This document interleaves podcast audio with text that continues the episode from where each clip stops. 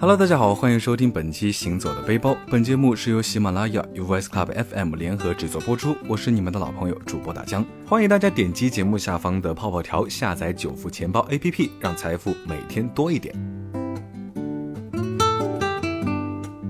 提到欧洲呢，大家肯定一下子就会想起英吉利海峡那边的英语伦敦，或者是充满浪漫时尚气息的巴黎、米兰。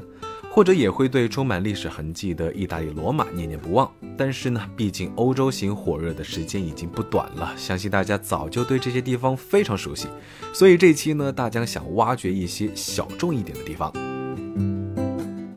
提起波兰，大家可能会没有什么印象。那大江对波兰的印象其实也仅限于《辛德勒的名单》这部老电影。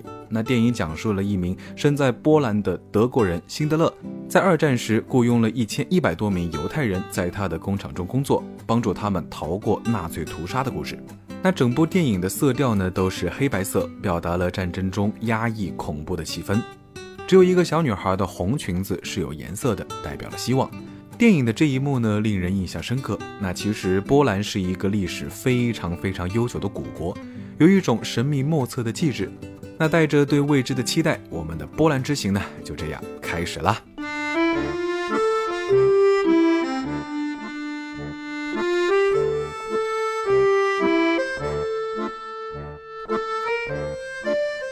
肯定有小伙伴会说，去趟欧洲会不会很贵呀？其实现在的欧洲行呢，相比于几年前已经平价了很多，而且你还可以通过九富 APP 形成自己的理财好习惯，随手投一点，每天收益多一点，让旅行说走就走。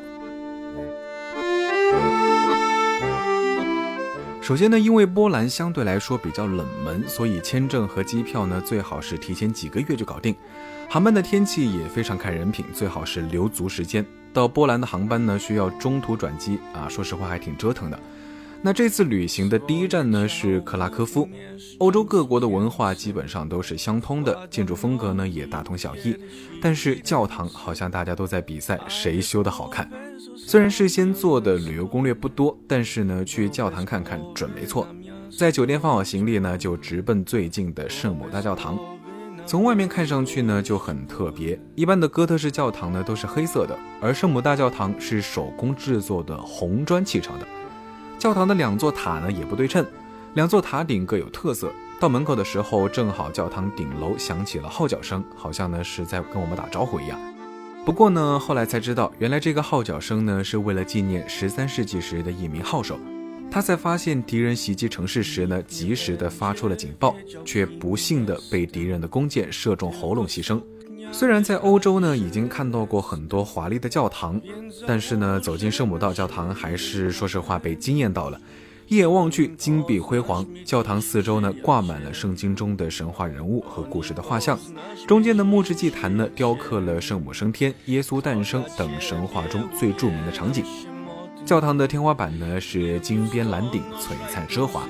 更令人瞩目的是，教堂中心的管风琴装饰雕塑也是金光闪闪。阳光透过教堂彩窗玻璃照进来呢，有一种非常神秘的美感。和米兰大教堂、圣保罗大教堂、佛罗伦萨大教堂这些欧洲最著名的大教堂比起来呢，也毫不逊色。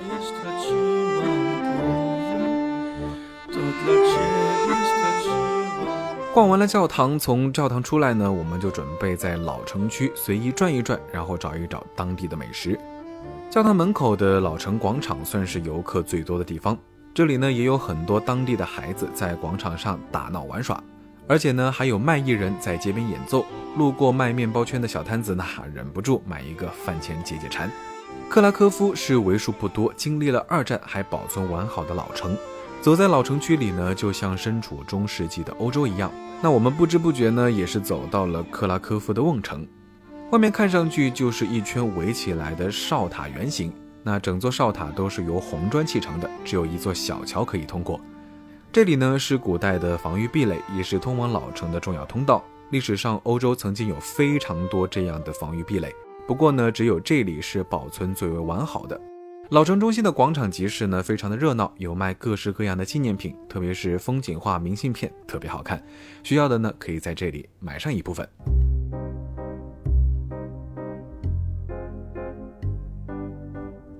那我们呢，随意找了一家路边的餐厅，准备尝一尝当地的特色，有烤牛排、波兰血肠、薯条、煎蘑菇、培根。那意外的呢，居然还有炒鸡肝，主食是面包和土豆。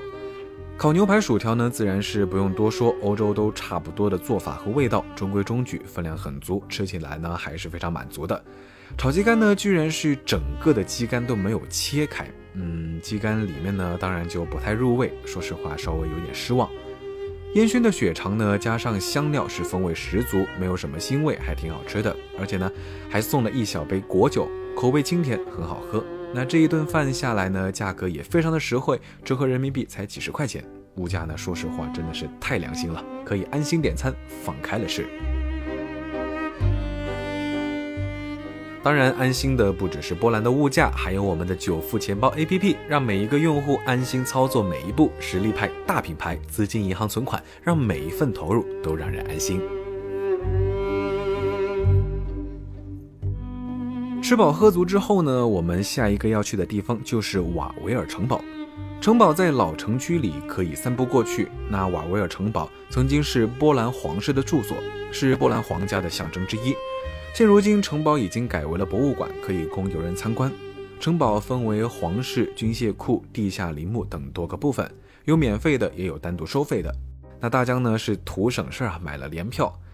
城堡呢从外面看上去就跟普通的欧洲城堡很不一样，别的城堡呢都是对称的，非常有整体感。那瓦维尔城堡呢是有一种混搭风，看起来呢就像是几座不同的城堡部件拼起来的，非常前卫大胆，有艺术感。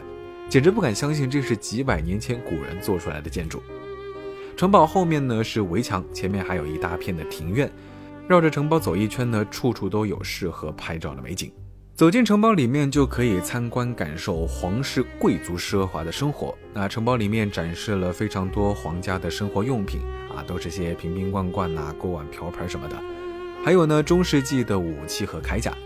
不过呢，城堡里面是不允许拍照，只能由导游带着参观。视野最好的地方还是观景台，可以俯瞰整个城堡的风貌。在城堡里面逛了一圈呢，出来发现景色最好的还是免费的庭院。哎，城堡里面说实话挺普通的，而且呢还一直是阴风阵阵，空气不太好。最享受的呢还是在庭院的湖边晒晒太阳。湖里呢还有野鸭、天鹅妙趣横生，那草地上也有三三两两的当地人在野餐。也有悠闲的在草坪上睡午觉的，好在赶上了一个出太阳的好天气，参观还是挺幸运的。拍拍照呢，不知不觉也就到了夕阳西下的时间。城堡下屠龙勇士的壁画都被夕阳染成了红色，有一种史诗般的感觉。据说以前壁画呢还有装置可以喷火，嗯，不过可惜现在已经看不到了，有点遗憾。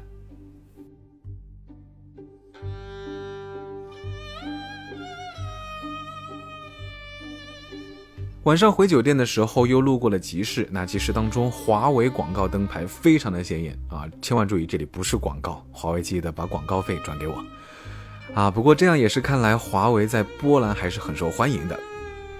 那夜晚的波兰呢，有一种童话绘本般的气氛，看着古城亮起灯，不自觉的就想到了波兰国宝级游戏《巫师》。这款游戏甚至还被作为国礼赠送给外国领导人。那游戏里的中世纪奇幻世界和古城呢有七分相似，好像游戏世界呢和现实重合到了一起，感觉十分奇妙啊！睡前忍不住打开电脑来一把昆特牌。第二天早上早早起床，准备美美的吃一顿酒店的早餐。那早餐有非常多的水果，葡萄、草莓、奇异果等等等等。巧克力蛋糕和核桃蛋糕呢也非常好吃，一口接一口，两种味道交替品尝，根本停不下来。还有热咖啡，暖胃又解腻。饼干和别的小点心呢都是新鲜出炉的，还带着一点烤箱的炉温啊！早起真的是收获满满。那早餐过后呢，我们就要出发去维利奇卡盐矿。啊，乘坐三零四路公车就可以直接到达，但是我们选择在中央车站搭火车前往，沿途呢可以欣赏不一样的风景。参观盐矿一般有两条线路，一条是矿工线，一条是游客线，两条线路是完全不一样的，可以在官网买票。那我们呢比较好奇，选择的是矿工线，全程是英语讲解，沿着狭窄的木楼梯慢慢往下走，从地面到地下足足有一百三十五米。一路上呢，有很多矿工雕刻的小人像和壁画。这些壁画和雕像描绘的内容基本上都是当地的传说故事。据说很久很久很久以前呢，匈牙利国王将女儿金家公主许配给了波兰克拉科夫大公鲍莱斯瓦夫。操办嫁妆的时候呢，女儿回答说自己喜欢一座盐矿。国王问为什么，女儿回答说波兰没有盐矿，盐矿呢会给波兰人带去幸福和安乐。国王就点头应允。那公主呢是当即摘下了订婚戒指，抛向马拉穆雷斯盐矿。金家公主同鲍莱斯瓦夫成婚之后呢，派人去维利奇卡开矿取盐。在人们的半信半疑中，奇迹发生了。人们在维利奇卡不仅掘出了盐，还在第一块岩盐中呢，就发现了公主抛进盐矿的戒指。马拉莫雷斯的一座盐矿呢，千真万确地伴随着金家公主来到了波兰。那波兰人呢，也不再担心没有盐的日子。盐矿的很多角落都能发现盐矿公主的雕塑。盐矿和煤矿相比呢，很干净，也没有刺鼻的气味。矿灯的黄色点亮了整个矿井。矿井中还有一座供奉了金家公主的教堂。三个矿工花了六十七年的时间建成了这座教堂。整座教堂的石刻都非常的精美，华丽的水晶灯点亮了空间，处处呢都是精美的雕刻，值得细细品味。整个盐矿最深的地方，巨大的架子装置看起来还是很震撼的。体验完打磨盐矿，感受过去矿工的生活，嗯，说实话还是有一点点艰苦。那矿井里还是很湿冷，加上繁重的体力劳动，这种环境下，工人们靠着信仰苦中作乐，雕刻出了这么多精美的雕塑。那这趟矿井之行呢，最后除了纪念品商店，还有一个盐矿博物馆，里面也有非常多有趣的展品。纪念品呢，也都是和盐有关的各种小玩意儿，挺新奇有趣的。这次的波兰之行呢，因为各种不可抗力，有一些匆忙，好多想去的地方都没有去，只好留到下一次的旅行弥补遗憾。关于旅行，遗憾可能是几乎所有人一定会经历的事情，所以如果真的想去到某个地方呢，有的时候等着等着，可能又成了遗憾了。九福钱包是一款移动互联网信息服务科技平台，可以实现保险、基金、网贷出借，甚至是资管等多种理财信息技术服务，轻轻一点实现你眼下的旅行梦。好了，那本期行走的背包到这里就告一段落了。我是大江，欢迎大家点击节目下方的泡泡条，下载九福钱包 APP，随手投一点，每天回报多一点。